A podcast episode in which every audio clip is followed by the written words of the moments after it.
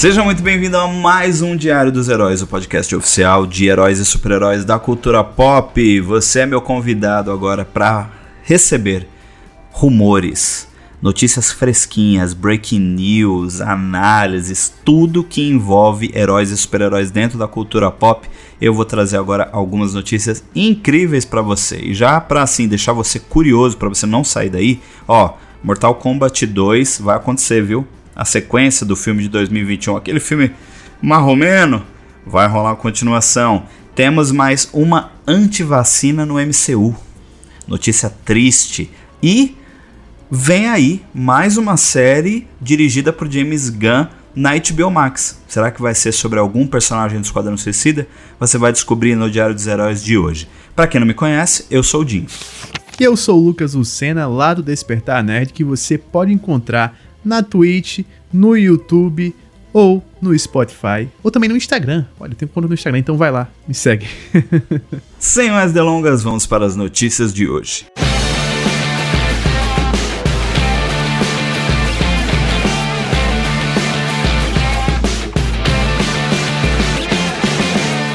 Arnold Schwarzenegger como Zeus. Pois é, eu nunca tinha parado para pensar nessa possibilidade e agora eu quero saber o que é e que quero muito ver. Por que, que eu quero saber o que é? Porque eu estou trazendo uma informação que na verdade é algo que foi jogado para nós também nas redes sociais. O ator Arnold Schwarzenegger publicou agora há pouco, né? Tô falando agora há pouco no seu Twitter uma imagem, um pôster na verdade, dele escrito Zeus. Ele tá todo caracterizado e tá escrito Zeus. Então a gente não sabe se é um filme de Zeus, se é, vai ser o personagem dele dentro desse filme, não sabemos nada. Sabemos que é um projeto secreto e parece que já tem até data é, pré-definida para fevereiro deste ano, mas não um dia específico. Eu acho que deve vir alguma coisa aí no Super Bowl. Super Bowl acontece dia 13 de fevereiro, né? Daqui a dois finais de semana, acho que é isso. Então é bom a gente ficar de olho. Mas, Lucena, eu sei que você é um grande fã de, de mitologia grega.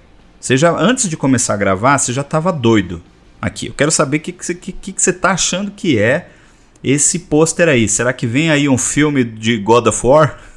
Olha, eu vou dizer que eu, eu senti um leve cheiro, leves aromas de trollagem nesse, nesse post. Não sei. Ele me passa uma vibe tão estranha, porque fevereiro já. É estranho você fazer um anúncio que nem foi um anúncio em si, é só um pôster para algo que vai sair em fevereiro, seja série, seja filme, tão perto já da data, né? Mas espero que seja um projeto legal. God of War seria uma boa, mas eu acho difícil que seja God of War, mas seria uma boa. Mas, cara, Schwarzenegger de Zeus, hein? Nunca tinha imaginado isso também, não. Nunca. Como Hércules, ele, ele, ele já, já, já funcionou como Hércules ali, mas como Zeus, não, não esperava, não. Que Hércules? Olha você errando. Você, tá, você é muito jovem e você confundiu. Não é o Hércules, é o Conan. Ele fez um Hércules não, no filme de comédia? Eu jurava que ele tinha feito também um Hércules. Ele fez? Deixa eu ver. Dar um Google aqui ao, vamos ao googlar, vivo. Vamos googlar. É vamos Fora escrever o, o, nome dele é que é complicado. Eu vou dizer já, já. Pode ser que ele tenha feito e eu errei. Mas eu sempre confundi o Conan com o Hércules. Eu, inclusive, achei durante muitos anos Ele fez, ó, Hércules em Nova York, Olha filme aí. de 1969. Tá vendo aí? Mas era uma comédia? era uma comédia, era uma comédia. E ele era o Hércules, filho de Zeus mesmo, Hércules, caracterizado? filho de Zeus. Ele tinha até aquela roupinha, a togazinha grega. Um negócio Rapaz, diferenciado. Então errei feio. É. Me desculpe, quero pedir desculpas aqui publicamente, você estava certo, mas é que só lembro do Conan. Definitivamente é um filme que ninguém se lembra, né? Então, só realmente olha, eu que me lembraria de um negócio desse, né? Não tem jeito. Então a gente já sabe o que, que é, vai ser uma sequência desse filme aí, ó. É, Só matamos. que o pai se torna o filho e o filho se torna o pai, como diria Jorel. Pô, aí tu veio, veio bem. olha, parece um flopzão, hein, mano? De verdade. Eu tô, tô, tô, tô olhando o pôster aqui, tô dando risada. Mas vamos ver, né? Vamos ver, vamos ver. Vai que é um projeto pra streaming, né? Uma parada assim, vamos ver. Vamos torcer, né, pra dar certo, que. Enfim. Pode ser um exterminador do futuro ancião. Sei lá. É uma variante do. do Exterminador do, do futuro grego, né? é por aí.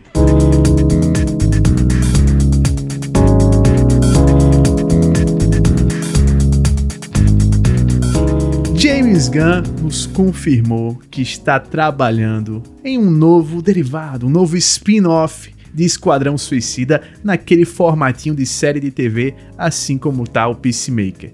Isso ele falou em uma entrevista à Deadline que ele disse o seguinte: abre aspas. Estamos trabalhando em uma outra coisa agora, uma outra série de TV conectada a esse universo do Esquadrão. Não posso dizer muito mais que isso. Fecha aspas. Além disso, James Gunn também nos disse que a renovação de Peacemaker para a segunda temporada é muito provável. Abre aspas. Temos uma boa chance de continuar. Somos a série mais vista do mundo nesse momento. Fecha aspas. O Pacificador realmente está fazendo um sucesso muito grande, principalmente no, com o público americano. Dinho Lima, eu quero saber de você duas coisas. Primeiro, como é que está você, os seus sentimentos em relação a Pacificador? A gente já tem alguns episódios, já está chegando até no fim aí a série. E qual é a série que você acha que nós vamos ver esse derivado novo? Qual é o personagem que vai ser o protagonista desse derivado de Esquadrão Suicida? Olha, como hoje é dia de diário, então a gente acaba datando aqui alguns episódios, é, especificamente hoje, quando a gente está gravando foi ao ar o quinto episódio de Peacemaker. Né? Eu não assisti o quinto ainda, mas posso falar um pouco sobre o quarto, que teve uma reviravolta interessante, é, com um bom episódio envolvendo o vigilante. Então, é assim, aquilo que a gente já falou aqui outras vezes, né? É esperar terminar a série para a primeira temporada para ter uma opinião um pouco mais formada. Mas eu gostei mais do episódio 4 não achei. Já tirou um pouco daquela impressão ruim que eu tive nos três primeiros. Então, acho que se eles seguirem por esse caminho, dá para fazer umas coisas bem legais. Agora, com relação a quem vem aí, eu tenho reassistido muito o Esquadrão Suicida do James Gunn, sabe? Eu às vezes coloco lá para assistir na hora do almoço, na hora do jantar, e já só esse ano eu já assisti umas duas vezes. E olha, eu gosto muito, muito, muito do Bloodspot. Eu acho que ele merecia muito mesmo uma série derivada. Mas como a gente noticiou aqui, você, Lucas, noticiou no último Diário dos Heróis, é perigoso aí que Idris Elba. Perigoso não, perigoso eu, eu, digo no sentido de, né, tipo, se ele aceitar esse papel pode ofuscar outros, mas Idris Elba tá sendo bem cotado para ser o novo James Bond. E cara, ele sendo James Bond, eu acho que vai mudar muito como que ele vai circular ali dentro de Hollywood. Não sei se ele encararia uma série, entendeu? Mas eu acho que é um personagem que eu gostaria muito de ver e eu quero muito que o James Gunn dê a honra a Daniela Melchior ter uma série da Caça-Ratos 2. A gente pode até ter o Taika Waititi aí que foi o Caça-Ratos, né, o primeiro na série também com flashbacks ou até se passando uma época antes dele morrer, alguma coisa desse tipo. Então esses são os personagens que eu queria muito ver. E olha, James Gunn tá indo bem aí, né? Mundialmente. Então a, a Warner tá a Warner tá investindo. É, a Warner tá de olho porque o homem tá brilhando, porque nem só de DC vive James Gunn. Porque eu não sei se vocês lembram, mas James Gunn é o homem de Guardiões da Galáxia. E ele também falou sobre isso na entrevista à Deadline. Ele confirmou que Guardiões da Galáxia Volume 3 servirá como uma espécie de conclusão para a atual iteração da equipe, ou seja, vai ser a despedida dele da franquia e de muitos personagens dessa formação. Ele disse o seguinte, abre aspas, esse filme é o fim para nós, a última vez que as pessoas vão ver essa equipe dos Guardiões. Estou ciente de que o último filme na maioria das trilogias é o pior, mas nem sempre é enorme, é muito, muito grande e até sombrio, diferente do que as pessoas podem estar esperando que seja. Só quero ser fiel aos personagens, à história e dar ao público um encerramento digno. Isso é sempre um pouco assustador, mas estou dando o meu melhor. Lembrando que Guardiões da Galáxia Volume 3 chega aos cinemas no dia 5 de maio de 2023 e, como ele falou, Trata-se de uma conclusão para essa equipe toda que já está aí rodando há um bom tempo e já temos a confirmação que Will Poulter vai estar no filme como Adam Warlock. Dinho Lima, quero saber de você os seus sentimentos em relação a Guardiões. Tá na hora de acabar ou você acha que ainda dá para render um pouco mais? Eu acho que é a hora perfeita para acabar. Tem que acabar mesmo, porque esses personagens precisam mesmo ter ter uh, os seus arcos concluídos, né? Talvez um ou outro ainda eu acho que a Marvel queira aproveitar. mas a gente tem um elenco ali que definitivamente, fora das telas também, você percebe que não, não, não dá é, indícios de que querem continuar, né? Tô falando do Dave Bautista, que quase, né? É, ameaçou não voltar para o filme e tudo. A gente teve toda aquela treta com James Gunn também. Tem muita polêmica envolvendo Chris Pratt no atual momento. Ele é basicamente o protagonista do filme, né, da, da, dos Guardiões da Galáxia. Então eu acho que é uma boa conclusão. E tem também a Carrie Gilliam, que eu amo, né, que é a nossa Nebula. É, ela era uma pessoa que eu gostaria que continuasse. Tanto ela quanto a Zoe Saldana, né? Pra, pra continuar sendo a, a, a Gamora. Então eu acredito que é um momento específico e, e, e perfeito para uma conclusão desses personagens. E a gente tem que lembrar também que na Marvel tem outras formações dos Guardiões da Galáxia que dá para aproveitar bastante ainda. Inclusive, sabe quem é que tá uma formação dessas? O Venom, né? Quem sabe a Marvel coloca o Venom dos Guardiões da Galáxia. Mas vamos ver. O futuro dos Guardiões da Galáxia está indefinido. O que sabemos no momento é que James Gunn está se despedindo da franquia, assim como essa formação. Então vamos ver o que a Marvel pretende fazer com esse grupo de personagens no futuro.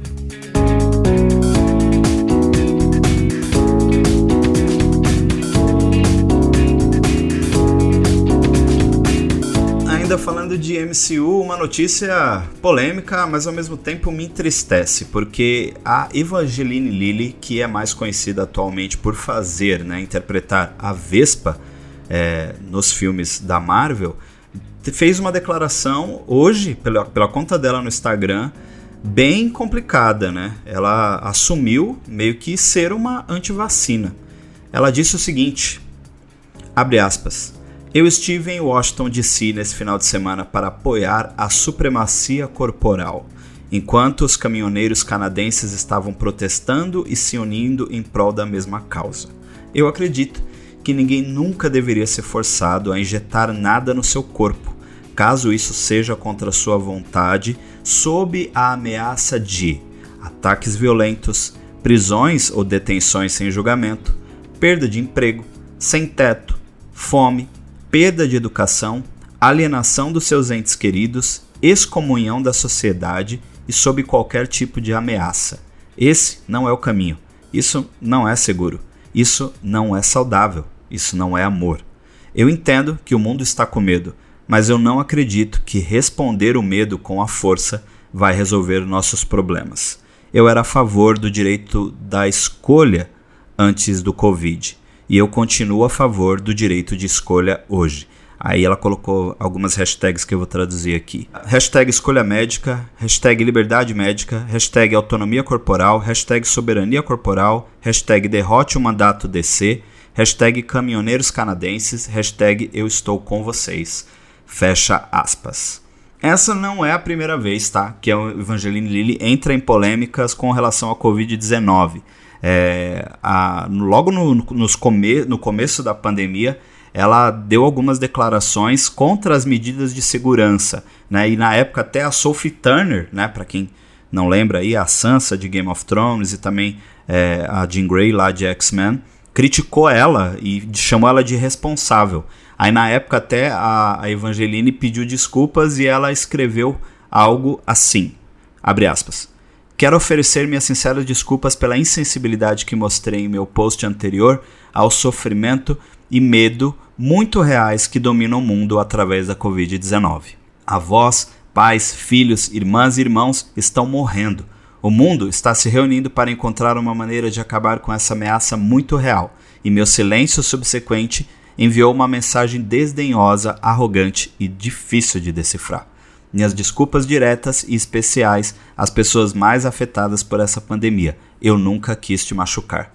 Fecha aspas. Complicado, hein, Lucas? Bem complicado ela ir para esse protesto, é, que é um protesto claramente anti-vacina, né? É, e é bom, acho que até a gente discutir um pouco sobre isso, porque a gente está vendo esse, esses casos de anti-vacina, né? Pessoas anti-vacina não só em Hollywood, a gente já, já noticiou aqui o caso da Letita Wright, e também estamos noticiando aqui da Evangeline Lilly, mas isso é algo que está acontecendo bastante no esporte, é, no basquete, né, no beisebol. Tá meio nebuloso aí. O que, que, que você tá achando sobre isso, Lucas? É uma parada bem. Assim, algumas pessoas dá até para entender um pouco de onde vem, né? Que, por exemplo, os negros nos Estados Unidos por muito tempo eles foram utilizados como experimentos de vacina, né?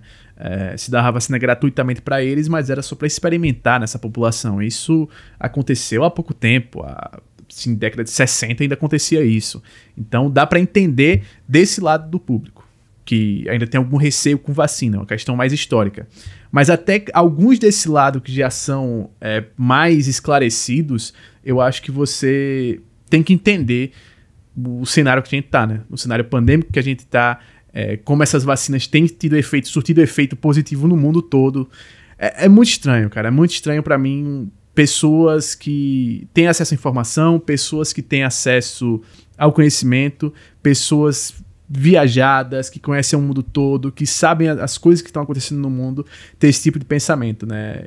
É uma, eu sinto muito por, por ser mais uma pessoa né, grande, como é a Evangeline Lilly, por ser uma atriz de produções da Marvel, que, é uma, que é, são produções que a gente gosta tanto. E aí, querendo ou não, acho que também atrela muito a atriz junto da personagem, né? E pode até pesar junto ao longo. Não sei se você acha que é, Homem-Formiga, o próximo filme, pode ter alguns problemas em relação a isso por conta desse posicionamento dela. O que é que tu acha? Eu acho que é cedo um pouco para falar, porque se eu não me engano, tá em pré-produção ainda Quantum Mania. Eu acho que a gente viu, né, Homem-Formiga Quantum Mania.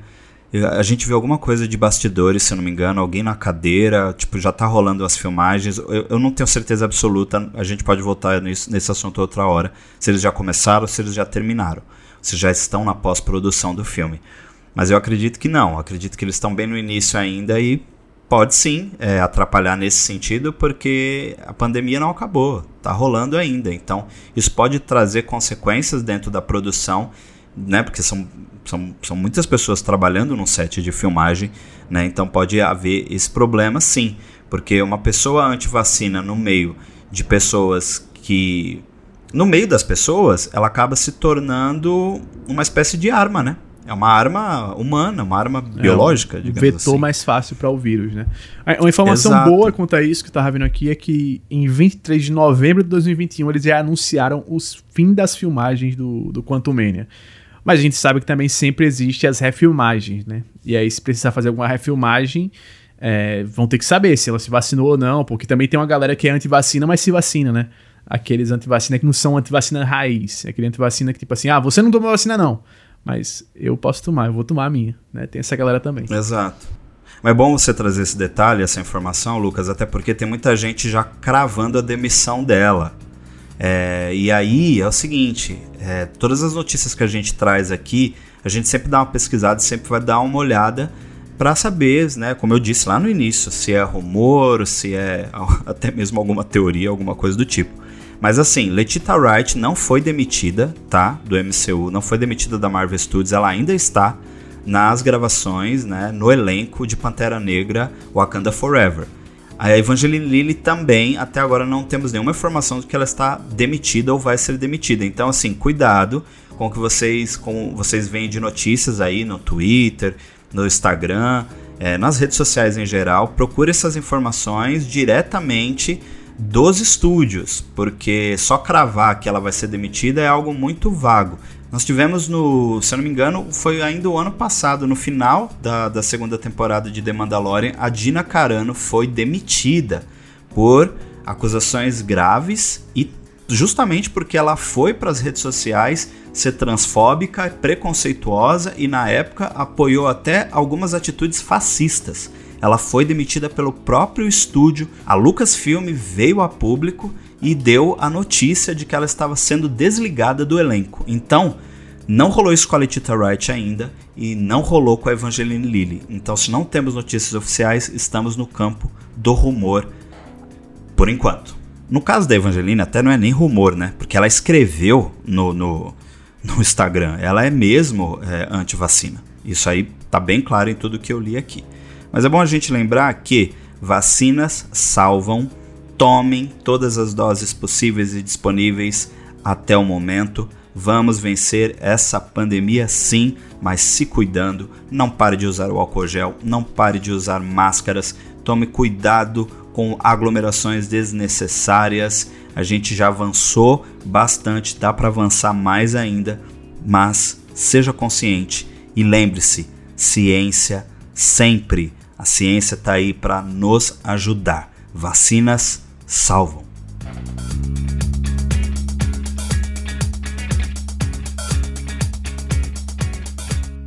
E vamos de mais notícias de Homem-Aranha sem volta para casa. Para surpresa de ninguém, está de volta Homem-Aranha sem volta para casa aqui no Diário dos Heróis. Toda semana a gente tem pelo menos uma notícia deles.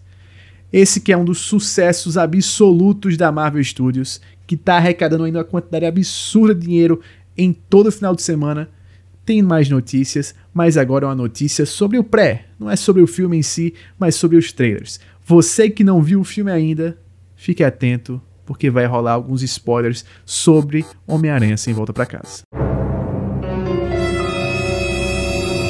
Pois é, o chefe de efeitos visuais falou sobre como foi para apagar os outros aranhas dos trailers. Quem se lembra, lembra que nesses trailers a gente tinha algumas cenas que estavam os três presentes, mas a gente só via o Tom Holland lutando contra todo mundo a todo momento. E o chefe de efeitos visuais disse o seguinte: abre aspas.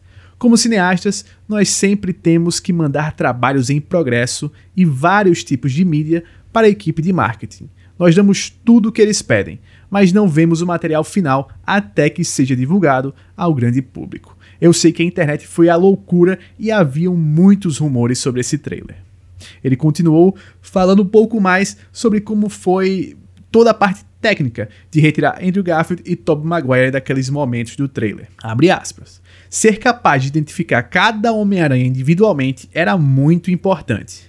No começo foi meio desafiador, porque seus trajes são bem parecidos em valores de cor e, como nossa sequência se passa à noite, isso apenas exacerbou seu reconhecimento. Foi muito óbvio, assim quando começamos a trabalhar com iluminação, o que nós deveríamos fazer focamos nossos esforços em trazer adiante a personalidade física de cada Homem-Aranha, seu estilo aranha próprio, se me permite dizer, como eles balançam as teias, como disparam as teias, suas proporções físicas, quando faziam as poses icônicas. Então, o nosso supervisor de animação, Rich Smith, que também trabalhou em vários filmes do Homem-Aranha, fez com que a equipe visse os filmes anteriores. Nós estudamos cenas de cada ator e vimos seus estilos individuais desses filmes. Nós transformamos essas performances em camadas de características para que cada Homem-Aranha tivesse seu estilo único e próprio, quando você os vê um do lado do outro. Dinho Lima, que trampo foi esse, hein? Só para os trailers. Às vezes a gente acha que é de boa fazer o trailer, que é só editar ali, cortar, pegar o material que a galera joga e já era, mas a Marvel mostrou que tá indo mais longe quando faz esses trailers. Eles já tinham feito alguns cortes em Guerra Infinita, por exemplo, mas esse aqui em Homem-Aranha sem volta para casa, eu acho que é o, o ápice até agora dos, dessa retirada digital de personagem, né? Com certeza, Lucas. É... E essa parte técnica é muito importante, principalmente porque o trailer precisa vender o filme, né? Mesmo a gente matando ali que os três aranhas já estavam ou tinham sido apagados, esse é um trabalho que a gente gosta de saber porque é uma coisa que é bem específica e tem um grau de dificuldade complexo, né? Não é fácil. Eu trabalho na área né, de audiovisual como editor de áudio e vídeo e eu sempre digo que é, quando alguém chega para você e fala, ah, é só uma coisinha, é rapidinho. Não, não é nunca uma só uma coisinha e não, não é rápido. N nunca é rápido. Sempre são coisas que é, mexem com a nossa criatividade ou tem a ver também com o lance do software, renderização. Enfim, são vários processos dentro desse tipo de trabalho. E a Marvel arrebentou mais uma vez, né? Esse ainda é um filme que a gente vai falar durante muito tempo, Lucas, porque logo, logo vem a versão aí é, em home video, né? E streaming, é, VOD, enfim. Nós vamos falar muito ainda de Homem-Aranha Sem Volta para Casa aqui. Lembrando sempre que Homem-Aranha Sem Volta para Casa ainda está em cartaz nos cinemas. E se você não assistiu, eu lhe pergunto de novo: o que é que você está fazendo tão importante da vida que ainda não assistiu esse filme? Vai lá, dá uma conferida. Ou então, espera para o VOD mesmo, mas assista esse filme porque é um dos melhores filmes de 2021.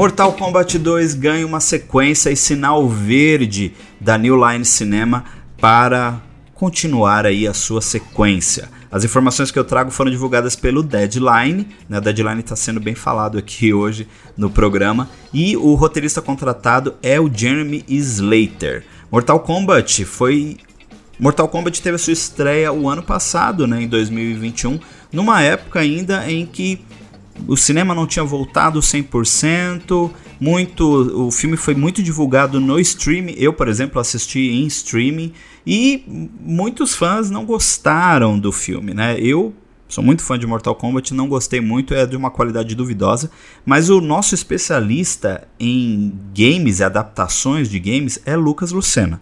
Então, antes de eu só comentar um pouco mais sobre Jeremy Slater, eu quero saber o que, que você achou dessa notícia. Medo.